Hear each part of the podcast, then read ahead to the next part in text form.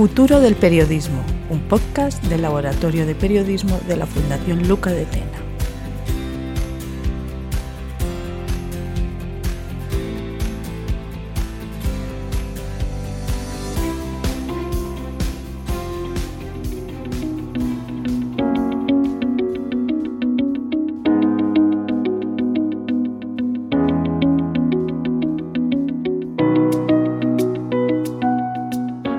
Todos y bienvenidos a una nueva edición del podcast Futuro del Periodismo del Laboratorio de Periodismo de la Fundación Luca de Tena.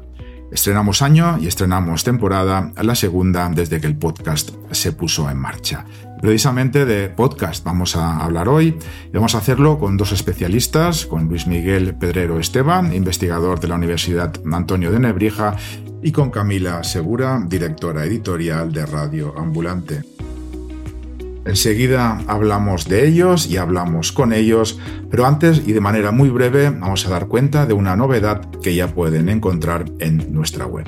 Es que el Laboratorio de Periodismo ha puesto en marcha una sección de periodicidad quincenal llamada Cómo se enseña hoy el periodismo del futuro. La sección está a cargo de la periodista India Molina. India Molina es magíster en gestión y evaluación de la educación, profesora en la Universidad de Buenos Aires de Argentina y en la Universidad Anáhuac de México de asignaturas sobre medios, redes y plataformas. Es también directora de estudios a distancia y de la carrera de periodismo y producción de contenidos en ETER, Escuela de Comunicación en Buenos Aires, y además eh, productora de podcast para Amphibia Podcast. India Molina, responsable de la nueva sección, nos cuenta los objetivos. La idea de esta sección es indagar cómo estamos enseñando en universidades de América Latina y de España contenidos relacionados con la innovación periodística y las nuevas narrativas para alcanzar a las audiencias. Em, sabemos que la dinámica de los medios y las plataformas es mucho más fluida que los compartimentos estancos que a veces eh, tenemos en las universidades. Entonces la idea es reflejar el trabajo de reconocidos académicos de Iberoamérica, directores y directoras de carreras de periodismo y de comunicación, profesores universitarios, para saber cómo están enseñando eh, a los estudiantes universitarios el periodismo del futuro. O el periodismo que estamos haciendo hoy, ¿no? O sea, hablamos de audiencias, hablamos de comunidades, hablamos de medios sustentables, ¿no? Entonces, en ese sentido, eh, la idea es pensar qué rol cumple la enseñanza de modelos de negocios para desarrollar estos medios. Hablamos también de narrativas. Sabemos que hay una audiencia cada vez más exigente y que si no los alcanzamos con nuevos formatos y productos, probable que no lleguen a nuestro medio. Entonces, el objetivo de la sección es ese, ayudarnos a pensar, indagar, compartir conocimientos, prácticas y pensar cómo estamos innovando en el periodismo hoy para formar los periodistas y las periodistas del futuro.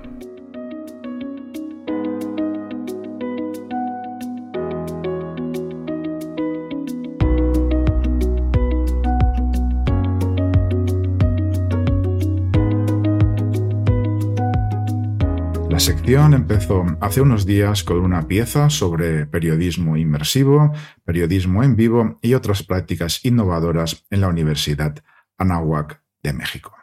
Y ahora sí, vamos a conocer un poco más del mundo del podcast de la mano de los dos especialistas que reseñábamos al principio.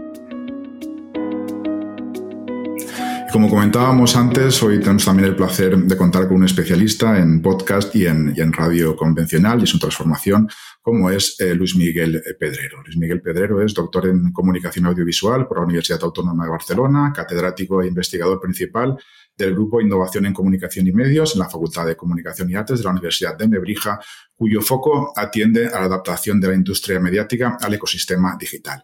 Es autor de La Radio Musical en España, Historia y Análisis, coeditor de La Transformación Digital de la Radio y de Cartografía de la Comunicación Postdigital, curador de newsletters, ha sido redactor de los, en los servicios informativos de la cadena SER, colaborador en la COPE, guionista de especiales en 40 principales, cadena Vial en 80, consultor de XFM, en fin, podría estar ocupando todo el espacio del podcast con el currículum de Luis Miguel, pero lo vamos a dejar aquí eh, porque ya se nota que es un especialista en lo que vamos a hablar hoy. Luis Miguel, muchísimas gracias por compartir estos minutos con nosotros.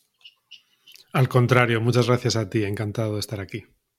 Pues Miguel, para situar un poco la conversación, porque se habla mucho de podcast y quizá esta definición genérica sirvió al principio para definir lo que era audio no lineal o a demanda, pero ahora probablemente haga falta concretar qué es y qué no es podcast o por lo menos poner apellidos al podcast. ¿A qué deberíamos llamar podcast y a qué no? O si aceptamos que todo es podcast, ¿cómo clasificar unos y otros para que sea más sencillo acceder a ellos?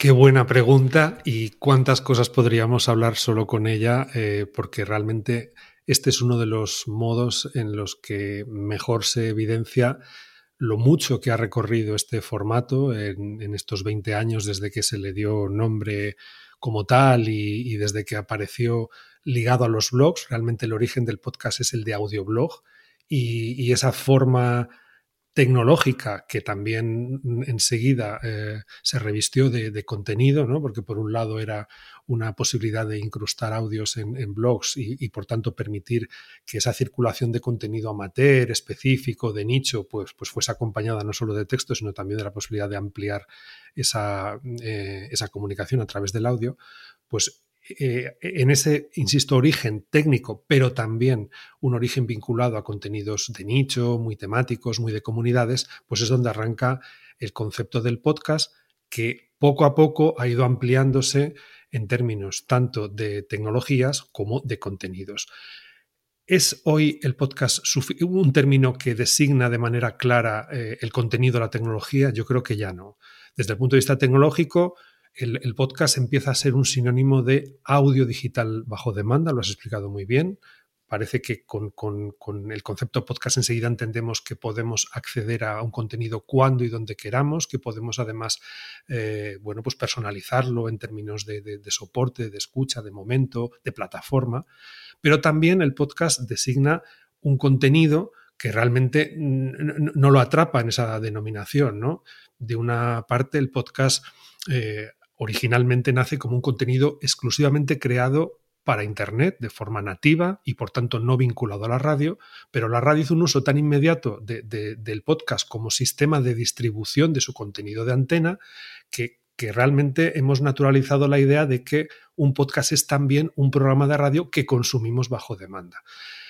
Esto en, una, en, una, etapa de arranque para, para conocer eh, ese producto sonoro bajo demanda estuvo bien. El oyente tenía la sensación de que podcast era la posibilidad de escuchar radio sin depender de, la, de la, distribución lineal, del, de la sincronía, ¿no? del tiempo asociado a la programación pero yo diría que hoy ya empieza a ser un problema porque la, producción de contenido nativo es tan grande y cada vez mayor, los sistemas de distribución, los operadores, las plataformas están creciendo de tal manera que si mantenemos la idea de que la radio también, o sea, denominamos podcast también al, al producto radiofónico, confundimos justamente lo que creo que es necesario distinguir, que es que no es lo mismo la radio de antena que luego se empaqueta y permite ser escuchada bajo demanda que el producto exclusivamente nativo y concebido para ser distribuido por Internet.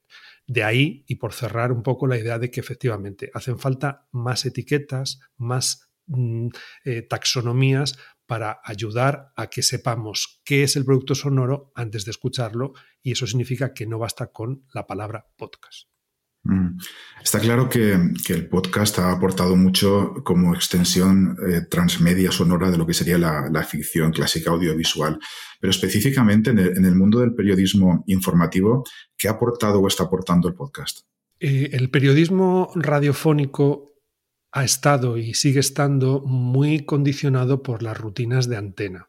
Eh, los, los, informativos radiofónicos que se construyen pues bajo pautas muy asociadas a tiempos concretos de emisión, ah, desde el boletín, que es el resumen horario, hasta los programas de, de, mañana, mediodía o noche, a los géneros radiofónicos incluidos en los programas informativos, pues un reportaje, una crónica, una entrevista, son géneros que están digamos, delimitados de una parte por la cuestión narrativa o estética, que es el qué, pero luego está también el, cómo, ¿no? Es decir, un tiempo, tres minutos, una crónica, dos minutos, cuatro. Es decir, hay una serie de variables que no permiten que el, creador, el redactor, el periodista pueda mm, decidir qué extensión debe tener un tema para ser abordado en profundidad o en la profundidad que se requiera en cada caso. ¿Qué ha aportado el podcast? Pues justamente la liberación de estos condicionantes.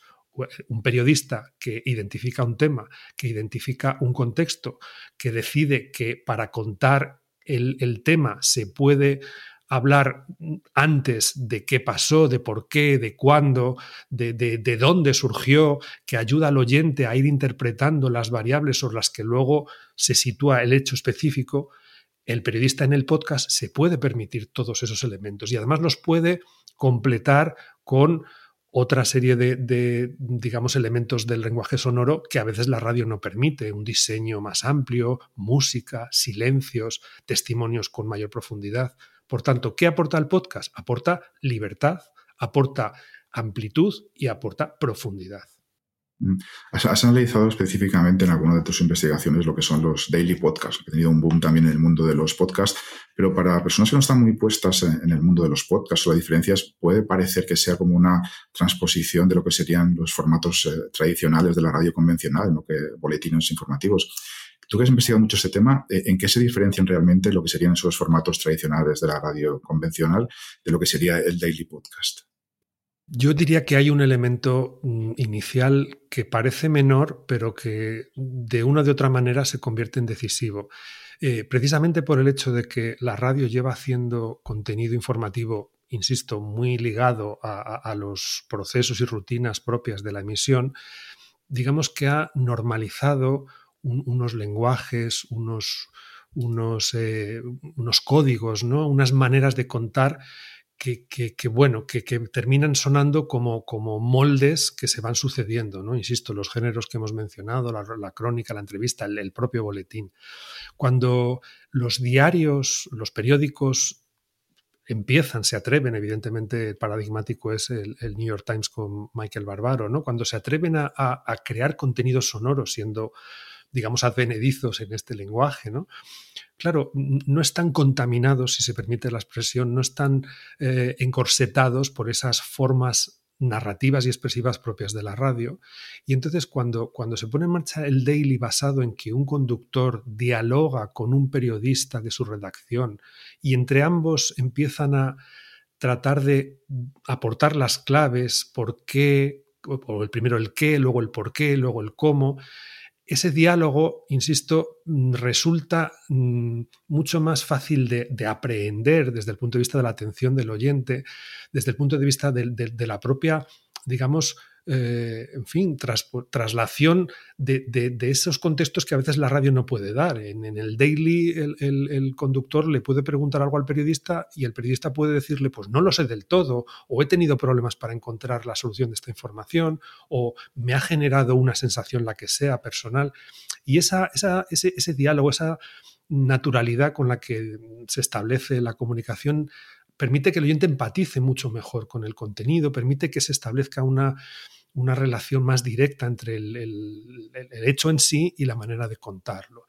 Yo diría que esa es una diferencia, insisto, menor aparentemente, porque tiene que ver más con la forma que con el, con el fondo, pero realmente en este momento en el que justamente los, usuarios decidimos dónde y cuándo mm, consumir muchas veces más por la forma que por el fondo, pues termina siendo una cuestión decisiva. Mm.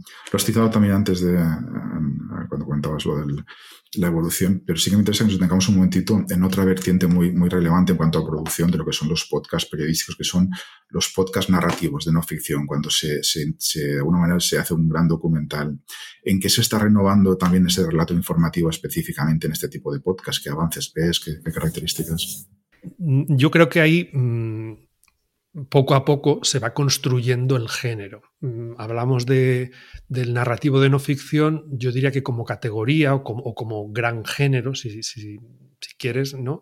Y a partir de ahí iremos encontrando los, subgéneros o, o, del macrogénero narrativo a los géneros, que sería pues eso, el documental, el gran reportaje, también hay diarios, también hay ensayos, eh, es decir, se empiezan a identificar variantes narrativas y expresivas, ¿no? En el sentido de que cada una de esas variantes responde a, elementos diferenciales, lo mismo que en la radio los géneros tradicionales.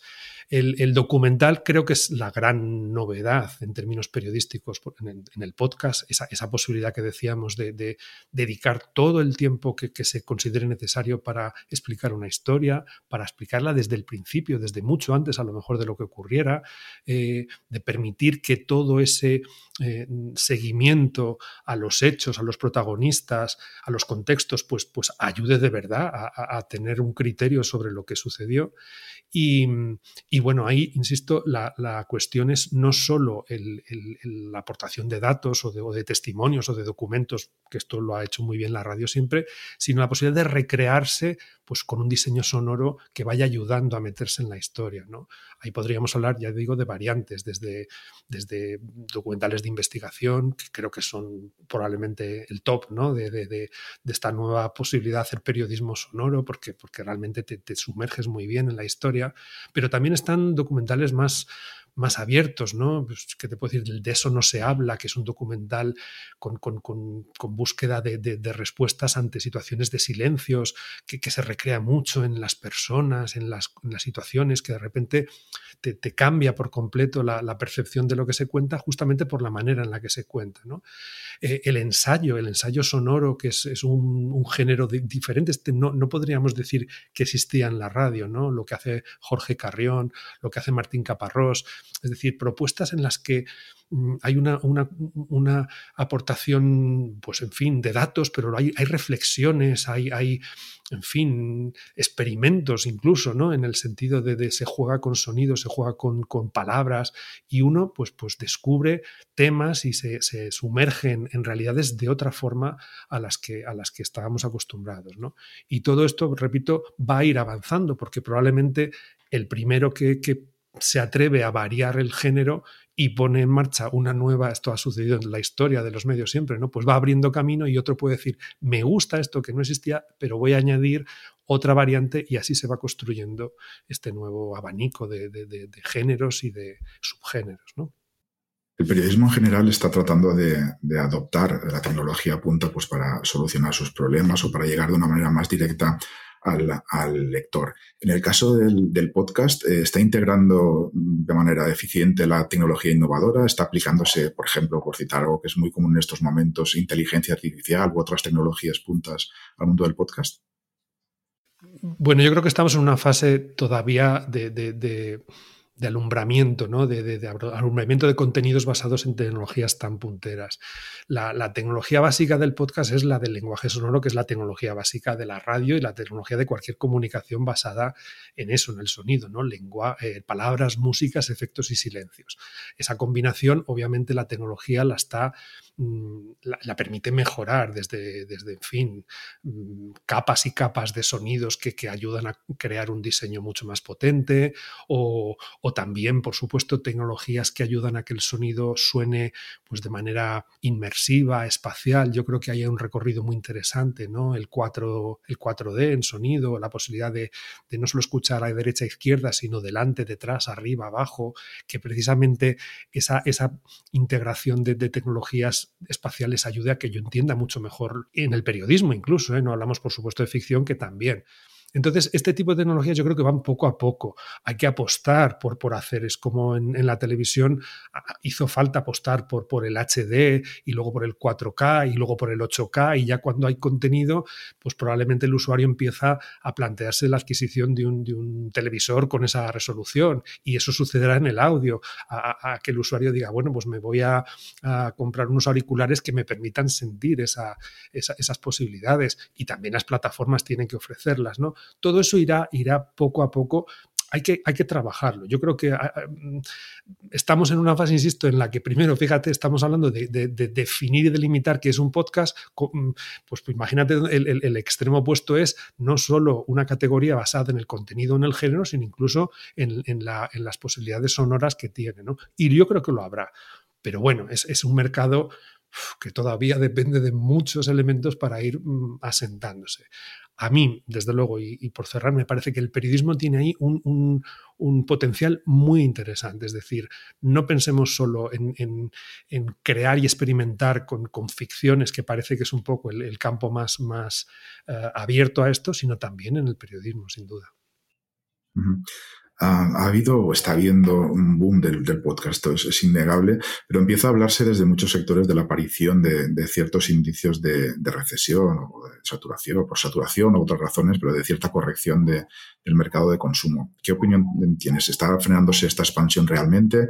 ¿Hay peligro de que haya sido una moda y venga ahora un proceso de adaptación a la demanda real?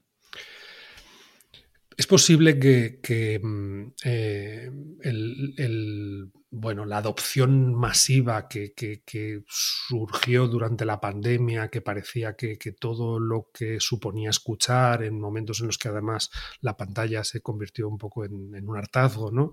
Eh, es posible que, se creasen expectativas mayores a las que luego pues, pues están demostrando en términos de, adopción real. ¿no?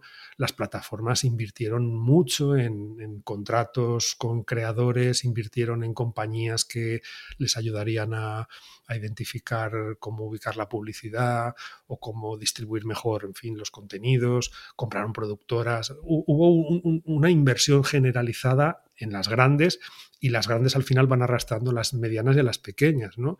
Cuando surgen tantas plataformas que necesitan catálogo, pues empieza a, surgir un tejido productivo de pequeñas compañías productoras que se deciden a, apostar por ese formato, ¿no? Pero claro, llega un punto en el que todo está muy bien, se crean unos, unos cálculos y, unas eh, fechas para decir, bueno, vamos a ver cuándo amortizo yo toda esta inversión y pasa el tiempo y, ese, ese momento no llega.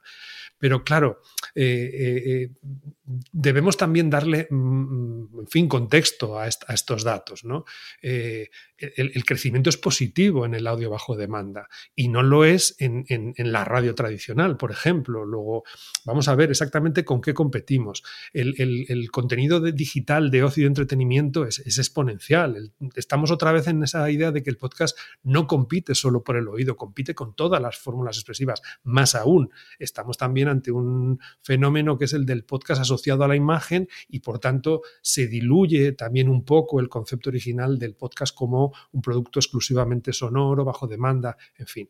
Yo diría que es, lógico pensar en que hay signos que no son solo crecientes, normal que los haya crecientes o haya crecientes, podríamos responder, vamos a darle un poco más de margen a, esta situación, centremos también los análisis en mercados concretos, en Estados Unidos hay signos de cierto enfriamiento, en España no. En España estamos ahora todavía con esa curva ascendente y constante.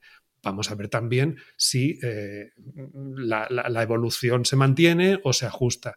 Y finalmente vamos a ayudar a que la industria se defina a sí misma y logre también hacer una, no sé, una defensa, una presentación o una mm, ¿cómo decir?, eh, una pedagogía de, de, lo que es el producto para que lo sepamos consumir, que creo que todavía no está. Hablamos del podcast mucho, pero, pero no siempre con claridad. Hay mucha gente que todavía no sabe lo que es, hay gente que lo sabe o que se hace una idea a partir de términos que a lo mejor no lo son. Y hay mucho contenido que no se conoce, que está a disposición del oyente. Yo creo que ese es el gran hándicap. Igual estoy equivocado, pero por lecturas y comentarios de, empresas que se dedican al mundo del podcast, parece que, la expansión no, ha venido paralela al modelo de negocio, a lo que sería la monetización. ¿Cuáles son los, hándicaps que afronta o por qué no, consiguen toda esta calidad que están trasladando a podcast que pueda materializarse en mayores ingresos? Pues enlazando con, la respuesta anterior, hay un problema de conocimiento, ¿no? Eh, hay varias plataformas ya eh, que ofrecen catálogos exclusivos mm, de gran calidad, accesibles solo mediante suscripción. Es muy difícil que, un producto tan novedoso y que todavía, insisto, no goza del estatus de, un producto estandarizado, como lo son las plataformas de vídeo bajo demanda, pues, pues pueda resultar atractivo para alguien a la hora de decirme, mm, doy el paso a, abonar una cuota periódica solo para escuchar. ¿no? Eso solo sucederá si el, usuario tiene muy claro el producto por el que paga, si lo conoce y luego también que se, que se establezcan, mm, ¿cómo decir?, eh, Mm, invitaciones o, ganchos mm, un poquito más, más accesibles, ¿no? Hay un caso que para mí es en ese sentido paradigmático, que es la plataforma Sonora asociada al grupo A3 Media, una plataforma con un catálogo espectacular. Yo diría que es uno de los mejores catálogos de, audio bajo demanda que existen en el mercado, que, mm, acaba de ser, se puso en marcha en junio de 2022, en julio de 2022, es decir, es recién nacida, pero yo no, percibo que, se estén dando pasos para hacerla conocida. Segundo, es una plataforma de audio con un coste específico, vinculada a un grupo audiovisual que tiene una plataforma de vídeo con otro coste específico, que es a 3 Media y a 3 Player Premium, y uno piensa, bueno, y un grupo que tiene una, plataforma de audio con un coste y otra plataforma de vídeo con otro coste, ¿no podría a lo mejor unificar, plantear paquetes e incluso potenciar el conocimiento recíproco entre unas y otras? ¿no? Entonces ahí yo creo que mm, no sé, faltaría por... y, esto te lo trasladó a otras plataformas, con otros modelos, es decir, ahí no sé si... Eh, en fin, la pelea de cada uno por su cuota es, es la mejor estrategia para que esos modelos de negocio cuajen, ¿no? Frente a eso, pues hay otras apuestas, la del grupo Prisa, Prisa Audio, que está explotando muchas vías de, monetización, ¿no? Acuerdos con terceros, venta de propiedad intelectual, eventos. Es muy interesante porque estas líneas no existían como tales antes de, arrancar el podcast y yo diría que están marcando un camino o enseñando bueno, posibilidades, ¿no? Y ahí además hay un elemento adicional que es el hecho de que este grupo es el principal operador de radio en España, ¿no? Fue el primero que se atrevió a apostar por el audio bajo demanda, siendo líder en el mercado de radio, y bueno, ahí también hace falta ajustar algunas algunas lógicas, pero bueno, están enseñando la convivencia de las dos propuestas, de la radio y del podcast, incluso la explotación conjunta ¿no? de radio, que luego se puede vender como contenido mm, empaquetado a plataformas o de programas mm, de radio que pueden servir de inspiración para podcasts a su vez comercializados en plataformas de terceros. Una última pregunta sobre podcast y luego hablamos unos minutitos sobre radio convencional que también nos interesa mucho. Has analizado mucho eh, lo que son los contenidos de las plataformas de podcast, como estamos, viendo ahora, las características que tienen. Si hubiera que hacer un, retrato robot del formato más exitoso en estos momentos, ¿cuál sería? Por ejemplo, en cuanto a temática, duración, género, fuentes. Nosotros estamos ahora mismo preparando un, informe, un estudio a partir de la oferta de las ocho grandes plataformas en España en 2022. Todavía estamos en fase de, cómputo y de comparativa entre unos y otros. Hay en torno a 300, 300 y pico títulos originales en las ocho plataformas. Cada una de ellas tiene un sesgo, las hay con, contenido más ligado al narrativo y dentro del narrativo el documental, otros más ligado al, al, conversacional y dentro de él pues, la tertulia, la charla, etc. Te diría que más o menos ambas, una y otra categoría, son las, las dominantes, pero, pero, todavía falta por precisar un poco más. ¿no? Lo que sí parece ya claro es que hay, hay mm, bueno, yo diría que dos apuestas complementarias. La, la de apostar por productos muy, muy orientados a un perfil más joven o más, más ¿cómo decir?, eh, mm, al que le puedan seducir los influencers, los personajes públicos, muy basado en, temas de, mm, bueno, pues de, actualidad, de ocio, entretenimiento, de, de, los, de los centros de interés de los adolescentes y jóvenes, ¿no? que es este, ya te digo, el, género conversacional. Y luego creo que hay otro gran, eh, otro gran género, que es este de los documentales, del periodismo sonoro, eh, pues en fin, de productos un poco más, más masticados, que me da la impresión de que están orientados más a un público adulto, a un público consumidor tradicional de radio o consumidor de ciertos productos radiofónicos que tiene ese hábito, que tiene esa inquietud, que, probablemente lo que busca en el audio es un complemento a otras propuestas informativas o periodísticas o de entretenimiento. Y bueno, yo creo que está muy bien porque son, son públicos complementarios y eso es, eso es abrir un poco, ¿no? La, eh, abrir el foco y atraer a diferentes perfiles ojalá que todos ellos empiecen a, degustar y a, convertirse en, oyentes habituales, porque al final eso lo que le va a dar es prolongación y futuro a la industria. Has estudiado, eh, investigado mucho también eh, la radio clásica o tradicional o convencional o, de la forma que queramos llamarla. Y aquí la pregunta es doble. ¿Cómo se está adaptando la radio clásica al mundo de podcast, de los podcasts y simplemente en general son meros cortes subidos para que sean consumidos a demanda? Esa sería la primera parte de la pregunta. Y la segunda, ¿cuál es la, oferta nativa del podcast en la radio comercial española? Que sé que es un tema que conoces bastante. Sí, bueno, eh, es, un poco también trasladando las, las mm, respuestas ligadas al podcast, es un proceso continuo, ¿no? La transformación digital de la radio, yo recuerdo que cuando trabajamos el, libro al que te hacía referencia al principio, hay quien nos decía, bueno, pero eso, eso no es no se puede acabar, ¿no? No parece que uno dice, este es el libro sobre la transformación digital como si, como si hubiera empezado y terminado, y realmente es, eso, ¿no? Es un proceso constantemente eh, modificado por tecnologías, por consumos, por soportes, por interfaces, por, todo tipo de lógicas.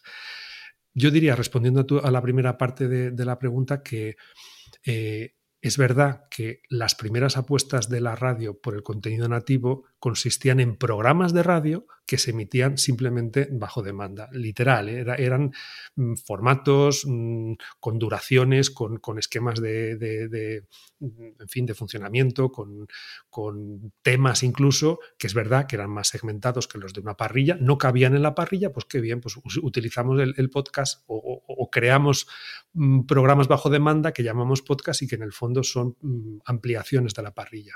Poco a poco se han ido en fin, eh, mejorando estas, estas, eh, eh, estas propuestas diferenciales que, obviamente aquellas del comienzo no eran podcasts en, sentido narrativo, ¿no? eran programas bajo demanda y ahora ya empieza a haber bueno, pues sí, hay, productos periodísticos, hay especiales que tienen que ver con eventos o con efemérides, ¿no? Mm, el, el, Prestige, ¿no? El aniversario del Prestige del Prestige pues dio pie a, programas especiales en radio, el aniversario de la muerte de Miguel Ángel Blanco dio, dio lugar a especiales, eh, la banda ETA, eh, no sé, investigaciones, insisto, muy ligadas a, la actualidad, no, no a la actualidad de ahora, sino a eventos informativos concretos, y ahí la radio con acierto y, más que debería, ¿no?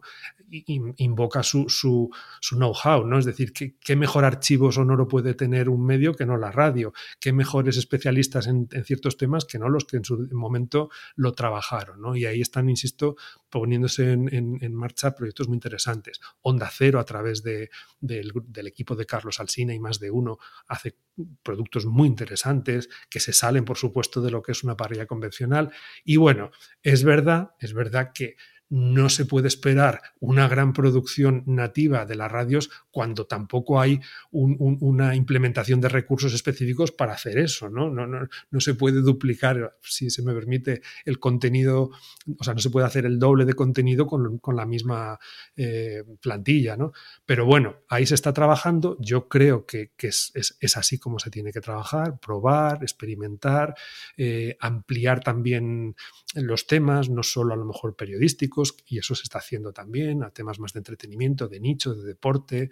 Eh, bueno, vamos a ver cómo se trabaja. Y luego con relación a, que es un poco lo, segundo, ¿no? con relación a qué contenidos nativos dominan, pues insisto, partiendo de que la actualidad es lógicamente el eje o, la mejor manera de hacer mm, cosas, eh, bueno, hay sobre todo es verdad eh, la cadena SER, el grupo Prisa, que está ahí aprovechando sinergias pues, de sus cadenas musicales, de sus cadenas, incluso de sus periódicos deportivos. Ahí trabajan con la marca SER Podcast, están haciendo productos que ya salen un poco de lo informativo. Creo que también es muy interesante y se debe reseñar más la apuesta de las cadenas autonómicas públicas, el eh, EITV en, Euskadi, eh, la Corporación Gallega de Radio y Televisión, por supuesto Cataluña Radio. Cataluña Radio está haciendo una apuesta decidida por el podcast hasta el punto de que algunos de sus programas de antena o de fuera de antena están en los top de los más escuchados en podcast, pero por encima incluso de, de algunos programas de cadenas de radio estatal. ¿no? Entonces, eso también me parece muy interesante, que la radio pública, que la radio autonómica, que, las realidades culturales, sociales y geográficas distintivas puedan también ser contadas y, tengan posibilidad de abrir los temas a públicos de sus entornos. Y bueno, pues eso en teoría va a ir en, provecho de, un mayor enriquecimiento colectivo, ¿no? Porque, bueno, es una manera también de, que ese servicio público eh, se haga patente a través del audio. Pues una, última pregunta por nuestra parte, porque estamos especialmente interesados siempre en lo que sería la, atracción de las nuevas audiencias a cualquier eh, formato periodístico y también, lógicamente, a la radio convencional o clásica. Y hay al respecto algunos estudios que indican que, la, generación Z específicamente no acaba de conectar con la radio tradicional. Quería preguntarte qué es lo, lo que a tu juicio aleja de la radio a los jóvenes. Mira, mm, que no le parezca mal a nadie, pero yo le daría la vuelta a la pregunta, ¿no? ¿Qué hace la radio para atraer a los jóvenes? Yo mm, lamento que en este punto haya una respuesta que por supuesto se puede matizar, pero que de entrada niega la mayor, ¿no? ¿Cómo va a traer la radio a la, generación Z si la radio no hace contenido ni, ni hace producto para la generación Z? Eso es, un, un problema que, en fin, podríamos, podríamos contextualizar, por ejemplo, con, la herramienta que mide la audiencia de radio en España, que es el Estudio General de Medios, que no considera oyentes a quienes tienen menos de 14 años. Como, no, como los oyentes de menos de 14 años no son consultados sobre si escuchan radio, entre otras cosas, porque cuando si se hiciera es posible que, dijeran que no, pero no lo hacen porque la radio entiende que no hay, no hay manera de, eh, amortizar eh, inversión en ese público, porque no, computa, no computan los oyentes para qué vamos a hacer contenidos para ellos? Como no hacemos contenidos para ellos, los, los jóvenes pues no tienen un, reclamo o una, un interés específico, ¿no? O una apuesta específica para ellos. Como no crean el hábito de escucha de la radio, cuando pasan los 14 años, no existe un milagro que, les diga, ahora ya podéis escuchar la radio, ¿no? Es como a los 18, ahora podéis entrar en las discotecas, ¿no? No, no, les sale el, ir a escuchar la radio, entonces la radio está perdiendo. Está... Mira, la, la, media de edad ahora mismo de Radio Nacional es de 59 años, de la cadena COPE 55 años, de la serie Onda Cero 54 años. No hay relevo generacional. Entonces, esto tiene, lo peor es, tiene, tiene formas de ser... Eh, pues no sé, mm, invertida esta tendencia, ¿no? Pues ahora es muy difícil. Ahora la radio tiene que reinventar aquello que no, no, quiso hacer para mantener en su día a ese público que naturalmente escuchaba la radio cuando era adolescente, a través de la música, a través de eventos, a través de, de temas que eran de su interés, ¿no? Y entonces, pues la radio se tiene que inventar, pues cómo aparecer en redes sociales, cómo aparecer en plataformas, cómo, cómo crear eh, eventos que a lo mejor lleven al, al, al adolescente, a la generación Z o al, sí, a, este público, a la radio, y es ahora, bueno, ya veremos si, lo logra. Mi sensación es la de que ahora el esfuerzo ha de ser no doble ni triple, sino, sino tiene que ser exponencial porque tienes que pelear por, por, esa radio de antena o por esos contenidos en los que a lo mejor el oyente pueda acabar aterrizando, el, el, oyente joven, pero también en el audio bajo demanda, que posiblemente sea un vehículo más natural de contacto con el audio. ¿no? A lo mejor encontrando un punto de creo productos de antena, pero que están muy bien pensados para el consumo bajo demanda. Nadie sabe nada, por ejemplo, de, de Buena Fuente y Berto. Es, es, paradigmático, ¿no? Este producto y otros, ¿no? Bueno, pues a lo mejor ahí es donde la radio empieza a, a, poder buscar un futuro. Es que eh, en términos, eh, digamos, demográficos ya, ya, hay que plantearlo así. La radio necesita trabajar en su futuro, porque la edad del público que tiene, con el paso de los años, pues en fin, es, una, cuestión biológica, ¿no? Terminará, no terminará la radio, terminará el público que la escucha y ese es el peor drama. Luis Miguel, ha sido de verdad un verdadero placer tenerte con nosotros en el podcast y aprovechar todo tu conocimiento para acercarnos un poquito más a, este mundo del podcast. Muchísimas gracias por, habernos dedicado estos momentos y sabes que el Laboratorio de Periodismo es tu casa para lo que necesites. Muchísimas gracias a ti, Luis, y encantado de estar en el laboratorio, de periodismo, que para mí es una referencia eh, cotidiana, tanto en, sus contenidos digitales como en sus contenidos sonoros. Muchísimas gracias, Luis Miguel. Hasta la próxima.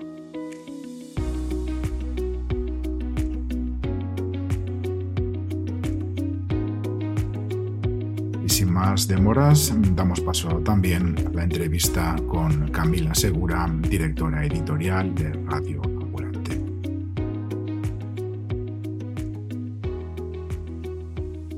Y contamos también en este podcast, como anunciábamos con eh, Camila Segura, para tener la visión del trabajo desde dentro, como es la confección de un podcast. Camila Segura es la directora editorial de Radio Ambulante. Camila posee un doctorado en literatura por la Columbia University y estuvo ligada al mundo académico en principio, pero como, cuenta en su biografía, descubrió que su verdadera pasión es la radio y llegó a Radio Ambulante desde sus inicios hace ya más de 10 años.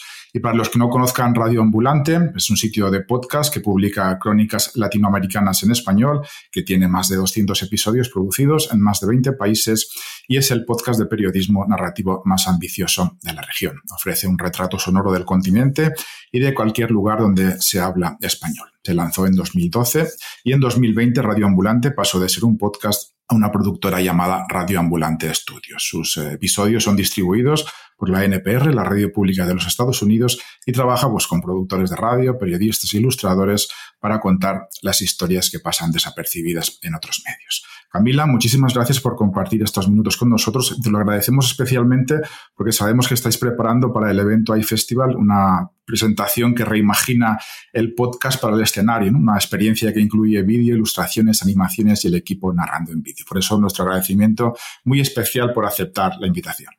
No, con mucho gusto. Muchas gracias por la invitación. Camila, ahora entramos con más detalle en la labor que desempeñas, pero por contextualizar, por situar el tema dentro de un marco, quería hacerte una doble pregunta. ¿Cuál es el proceso de, selección o puesta en marcha de los podcasts que, que producéis? Es decir, os envían ideas, seleccionáis las más atrayentes y empezáis un proceso eh, de producción. Y la segunda pregunta relacionada con esta es, ¿qué tenéis en cuenta a la hora de hacer esa preselección? Bueno, entonces ah, hay, varias, hay varias formas eh, de encontrar historias en Radio Ambulante. Eh, los productores mismos de internos de Radio Ambulante siempre están buscando historias, eh, pero también recibimos propuestas de gente que no forma parte del equipo. No tienen que ser periodistas necesariamente, alguien que tenga una historia que quiera contar em, pero no es una historia cualquiera. Ahí, viene la segunda parte de la pregunta. La historia tiene que tener un inicio, un arco narrativo, o sea, hay un conflicto, hay una sorpresa, algo pasa y una resolución. O sea que eso es importante a la hora de considerar. No es como quiero hablar sobre las petroleras en, qué sé yo. Eh, o sea, tienen que tener personajes, eh, etcétera, ¿no? Una historia concreta. Em, y por otro lado, entonces esto es como o los productores eh, o, los, o los externos, em, tenemos una reunión de propuestas de historias cada cierto tiempo, evaluamos, votamos y ahí asignamos a diferentes personas del equipo para que trabajen con los productores externos y empezamos todo un proceso de llevarlos de la mano por todo el proceso que es hacer una historia de radio ambulante que es súper artesanal, que se puede demorar hasta ocho meses en, ser producida porque hay tantas y tantas versiones. Entonces, sí, eso es como parte del proceso de, de cómo trabajamos ya están las propuestas seleccionadas, aquellas que pueden tener interés en función de los objetivos si se comentas. Y ahí entiendo que es donde empieza el trabajo editorial con el podcast, la creación o mejora de la historia, protagonistas, estructura. ¿Puedes detallarnos un poquito cuál es ese proceso de creación de un podcast desde la vertiente editorial? Sí, o sea, eh, digamos que en general tratamos de tener un esquema y un flujo de trabajo muy, muy claro. Entonces, primero viene la idea, identificamos los personajes, etcétera. Después hacemos una, una serie de, de, preguntas, o sea, un documento donde vamos a tener todas las preguntas que le vamos a hacer a los diferentes personajes. Eh, estos son preguntas que revisamos varios del equipo para que no se nos quede nada afuera. Van a ser entrevistas muy largas, siempre mínimo una hora y media, dos horas. Hay entrevistas hasta cuatro horas. Después se transcribe ese audio y al mismo tiempo se va pensando en un esqueleto de la historia, ¿no? Una escaleta, un outline, le decimos nosotros y escribimos ahí más o menos cómo nos imaginamos que puede sonar la historia ya cuando tengamos todas las voces. Y de ahí ya viene el proceso de escritura, entonces los productores hacen una, una versión, me la pasan, yo la edito, se las paso, me la pasan, yo la edito, se las paso, y así sucesivamente varias veces hasta que ya sintamos que estamos súper bien y que lo estamos contando de la mejor manera. Y después tenemos una sesión con Daniel donde leemos y ya como que cerramos la historia. Y ya después todo lo que viene es pues eh, que la persona se grabe, cortar el audio, hacer lo que llamamos el layout, la música, lo, se pasamos a los compositores y a los diseñadores de sonido, entonces ellos se encargan de hacer pues ya la mezcla final, también yo doy feedback sobre esa música, etcétera. Y viene después ya el lanzamiento y todo lo que implica lanzarla al mundo, que es pues básicamente el engagement con la comunidad y los clubes de escucha y toda esta otra parte que es también Radio Ambulante Estudios, ¿no? Cada creador, cada guionista, también en el mundo literario que bien conoces, tiene al final pues, su propia filosofía, ¿no? Las ideas que quiere trasladar. Esta es una pregunta muy enfocada en tu proceso creativo, ¿no? ¿Tuvieras que definir qué caracterizan eh, los podcasts que diriges desde la vertiente editorial? ¿Qué citarías? ¿Qué elementos definitorios se repiten en los podcasts eh, o qué quieres que perciba el oyente? Pues hay, hay, muchas, hay muchas cosas. En términos puramente narrativos, a mí lo que más me interesa es entretener. Esto es un, en, eh, en medio de todo, tiene que enganchar, o sea, tú tienes que empezar a oír, esto es una decisión, no es como que tengas el radio de fondo, es una decisión, entonces tienes que aprovechar esos segundos del oyente, los primeros, para que digan qué va a pasar. Entonces, en ese sentido, me parece que es súper importante eso, el enganche, ¿no? Eh, y después que haya eventos, y pasó esto, y pasó esto, hay acción, se necesita mucha acción también, ¿no? Y un conflicto, lo que decía, y después algo que, que le dé algo de final, eh, que puede no estar en la historia misma, pero que puede ser escrito. Eh, y esas también a veces son las historias más bonitas, es donde hacemos como una reflexión al final y aterrizamos esto en una parte un poco menos obvia de la que creíamos o etcétera, ¿no? Creo que eso sería la respuesta. Pues por seguir un poco con este paralelismo a la hora de, crear podcast con lo que sería pues, la creación de un libro, entiendo que los el libro también lógicamente tiene sus complicaciones, pero en el caso del podcast esa labor editorial es doble, ¿no? porque a la escritura se une el audio, que los sonidos y los silencios, los silencios se encajen perfectamente. ¿Cómo es ese proceso mental de encajarlo todo? A mí me encanta describir lo que hacemos como, o sea, nuestra herramienta principal es el audio de los entrevistados, no va a ser la escritura. La escritura es para eh, ayudar a, exaltar ese audio de, los, de las entrevistas. Entonces, si tú tienes una genial historia, pero el protagonista habla terrible y es cero elocuente y contesta con monosílabos, eh, la historia puede morir porque se necesita un personaje que tenga un, carácter, ¿no? Y que sea como elocuente y que tú te enganches eh, y caiga bien también, eso es importante. Entonces, siempre pienso en, yo siempre trabajo alrededor del audio cada vez que edito eh, una historia, estoy leyendo y pongo el audio para escuchar cuál es el clip y cómo suena y si es demasiado largo y me gusta mucho como jugar con cambiar el audio del lugar, acortarlo, etcétera. Eh, creo que eso es fundamental. Y, digamos, en términos narrativos también siempre lo hemos eh, descrito como el audio son de las entrevistas, son unas islas y nosotros a través de la narración tenemos que ir creando puentes para unir esas islas, ¿no? Entonces, pensar muy bien en, en las transiciones de una escena a otra, etcétera los podcasts de Radio Ambulante tienen lógicamente un, enorme componente informativo. Se, habla mucho del, fact-checking en medios de comunicación eh, digitales, en lo que son más escritos, pero entiendo que es algo que también consustancial a vuestro trabajo, algo que tenéis muy en cuenta. ¿Cómo es ese proceso de verificación de datos o historias aplicado al mundo del podcast y en este caso a Radio Ambulante? Eh, somos muy, muy rigurosos. Al principio éramos muy poquitos y no teníamos manera de fact-chequear, no teníamos recursos. Entonces, y un par de veces eh, cometimos unos errores muy tontos de, de fact-checking y nos tocó regrabar y volver a subir y, y en un momento dado dijimos, no, hay que contratar a un fact-checker que se dedique a esto. Entonces es una parte del proceso muy importante que se hace después de que se cierra el guion y antes de que se grabe el narrador, la voz en off.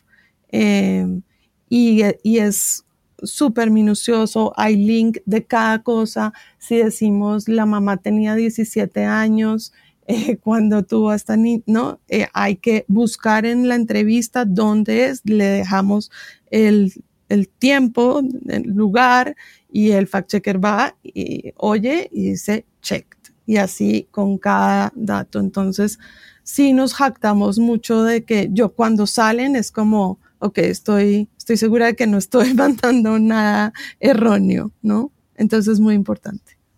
Hay, en el mundo del periodismo digital una lucha constante por tratar de, adaptarse o adoptar la tecnología incipiente eh, para sus fines, para sus objetivos.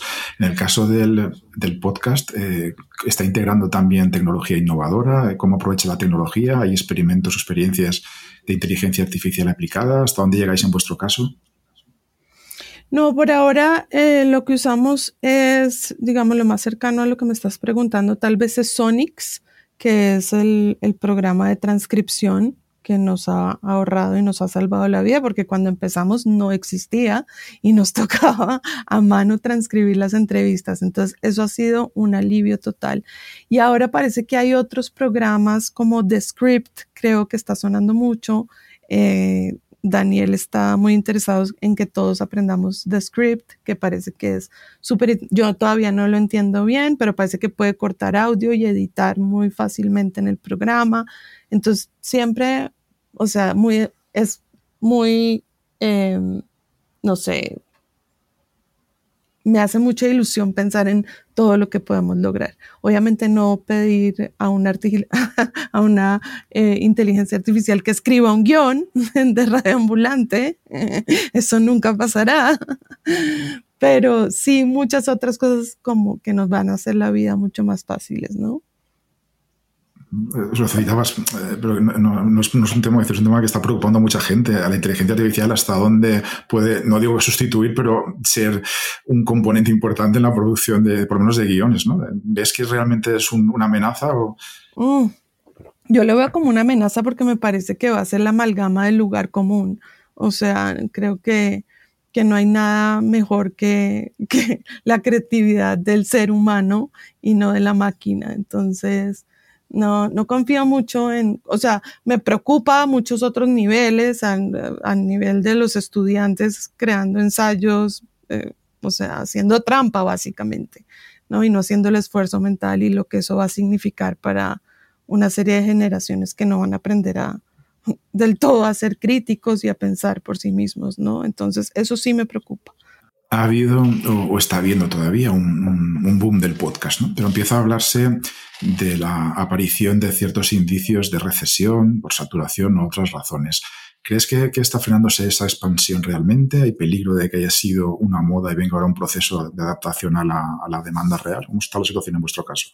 No, yo no creo. O sea, eh, digamos que siento que la pandemia nos afectó mucho. Eh, y a todos los podcasts en general. Creo que bajó el nivel de escucha dramáticamente, no sé si dramáticamente de pronto estoy exagerando, pero sí bajó y tal vez tiene que ver con, con que muchas veces el podcast se oye cuando uno está commuting, yendo de un lado a otro eh, para ir al trabajo lo que sea, eso.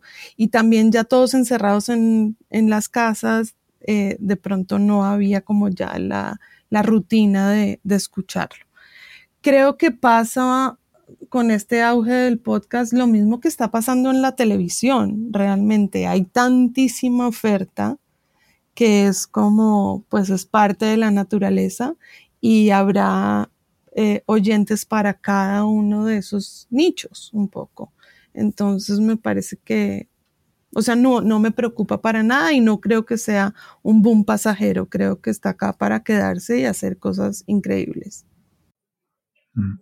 En tu experiencia, en tu conocimiento del mundo del podcast, ¿hacia dónde crees que debería evolucionar? ¿Qué territorios quedan por conquistar o al menos probar para ir de la mano o incluso por delante de los gustos o hábitos de, los oyentes? No, no sé. Yo siento que en español todavía falta mucho, mucho contenido eh, que, podría ser increíble. Eh, siento que estamos todavía empezando eh, en, en, español y, creo que hay mucho que aprender de, del contenido que hay en inglés porque hay cosas muy, muy buenas y que pueden ser muy inspiradoras, ¿no? Faltan, no sé, eh, podcasts para niños de ciencia, eh, cosas así que sean muy divertidas y que, que puedan ser como revolucionarias para, para enseñarle a la gente cosas, ¿no? Etcétera. Pero pues de todas maneras hay de todo. Hay podcasts que son cuatro horas de oír a tres amigos hablar sobre cine, ¿no?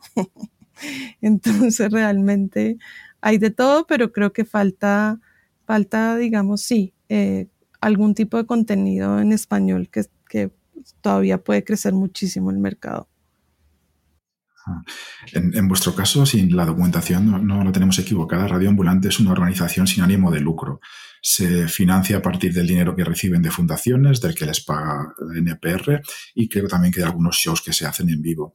Pero, ¿cómo ves la situación de rentabilización comercial del podcast en general? Una de las quejas más extendidas es que los anunciantes no han descubierto aún esa capacidad de prescripción que tiene el podcast y que es muy complicado rentabilizar los podcasts, salvo que estés en una plataforma grande o estés en un modelo de suscripción en, periódicos generalistas. Mm. Sí, es, es todo un tema y el reto ha sido grandísimo para nosotros. Llevamos 10 años pedaleando, eh, sobre todo Carolina Guerrero, eh, acompañada de Daniel Alarcón, han sido los que han tenido que escribir todos estos eh, documentos gigantes para pedir plata. Creo que estamos nosotros eh, creando una cultura eh, con el programa de deambulantes que me parece que es muy importante para la sostenibilidad de los podcasts y es apelar un poco a la a, que la audiencia valore lo que estamos haciendo, valore el hecho de que sea gratis y nos colabore con un monto eh, que pueda ser mensual o anual, eh, donde estén apoyando el periodismo, ¿sí? Eh, entonces creo que esa es una cultura que está muy arraigada en Estados Unidos, la de donar a proyectos que te interesas y que, que, que te parecen valiosos, pero no tanto en Latinoamérica. entonces creo que estamos haciendo una, digamos, un proceso ahí que nos está funcionando pero sí, es muy difícil, eh, es muy difícil encontrar los recursos para crecer al ritmo que uno quisiera, ¿no? Mm, un par de preguntas finales por nuestra parte. Con tu experiencia, antes lo citabas un poco de pasada, eh, pero me gustaría que detallaras un poquito más en la medida en que puedas. Eh, ¿Qué le dirías o qué consejos darías a una persona que se siente capaz de proponer una historia? ¿Qué reglas o elementos debe seguir para la historia? Eh, por ejemplo, para que pudiera llegar a interesar a Radio Ambulante. Hablabas del arco narrativo, pero quizá también de conflictos entre personajes. Sí, bueno, en el, en el website de Radio Ambulante, que es radioambulante.org, hay una sección que es cómo proponer una historia y ahí damos una cantidad de consejos de cuál es la mejor manera de escribir lo que nosotros llamamos pitch, que es la propuesta. Em, una de las cosas es que llevamos ya 10 años haciendo esto y cuando uno ya lleva más de 200 episodios producidos, el reto se vuelve otro y es encontrar historias que no se hayan cubierto, ¿no? O, temas innovadores, digamos, nosotros ya estamos hasta la coronilla de la dictadura o de, historias donde haya asesinatos y tortura. Eso lo hicimos los primeros años y creo que con la pandemia hizo, hubo como un cambio de chip y quisimos que no todas las historias fueran de denuncia, eh, que no todas las historias fueran sobre violación de derechos humanos y hemos estado buscando muchas historias y creo que lo hemos conseguido donde son historias más ligeras pero divertidas, humanas, conmovedoras, eh, etcétera. Entonces, digamos que mi consejo principal sería traten de que no sea sobre una dictadura, ni sobre nada donde haya asesinatos y violación de derechos humanos del todo, eh, sino historias como, sí, más, más divertidas, más raras, eh, etcétera. Ya se podrán dar cuenta por el catálogo el tipo de historias que estamos haciendo recientemente. Hemos observado también que, habéis conseguido crear una enorme comunidad alrededor de, Radio Ambulante, una página en Facebook donde creo que se comentan los episodios, etcétera, ¿no?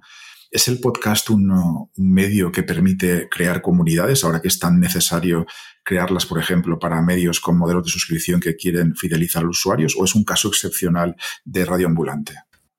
Yo creo que es un caso excepcional, debo decir, porque siento que nosotros hemos logrado, o sea, como que Carolina siempre se ha enfocado y Daniel y, eh, en, en, pensar en, en crear comunidad, que no es algo que, que la gente piense inmediatamente cuando uno está lanzando un producto y necesita plata, pero yo creo que hemos entendido desde el principio lo importante que es eh, esa, ese sentido de pertenencia. Somos un podcast además de la región, entonces eso hace que sea aún más especial, eh, ¿no? Cuando lanzamos, eh, estábamos haciendo la, la, campaña de fundraising, los gringos a veces decían como, pero ¿por qué le va a interesar a un mexicano una historia sobre Colombia?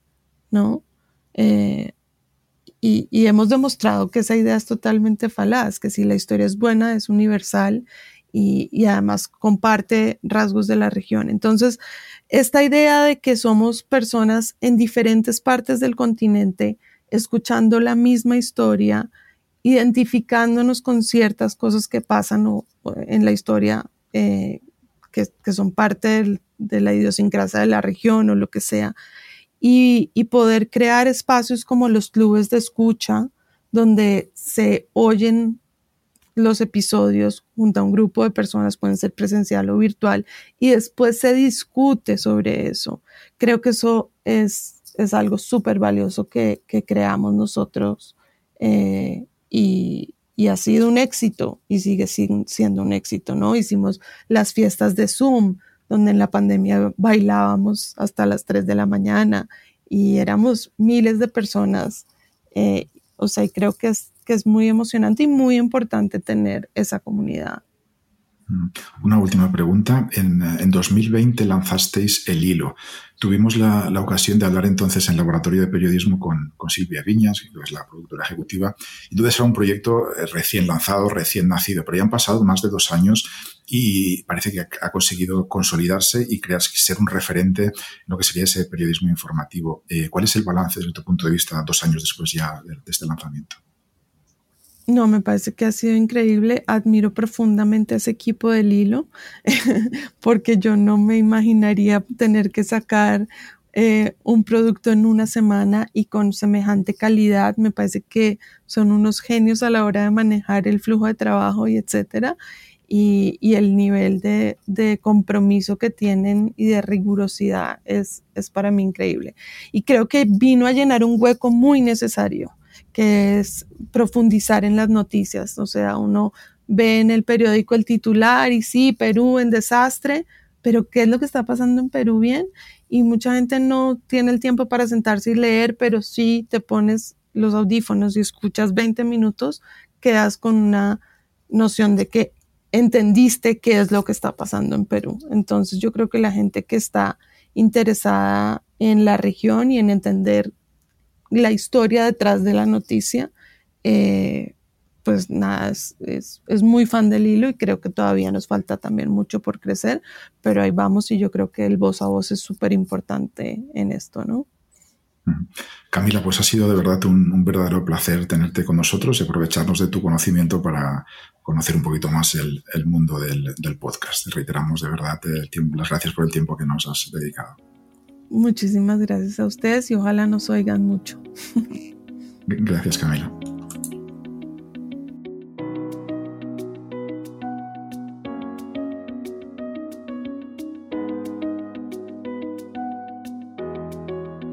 Y hasta aquí hemos llegado en esta nueva edición del podcast Futuro del Periodismo del Laboratorio de Periodismo de la Fundación Luca de Ten. Cordial saludo de quien les habla, Luis Cucarella, director editorial del laboratorio, en nombre de todos los que hacen posible este podcast mensual. Nos escuchamos en unas semanas. Gracias.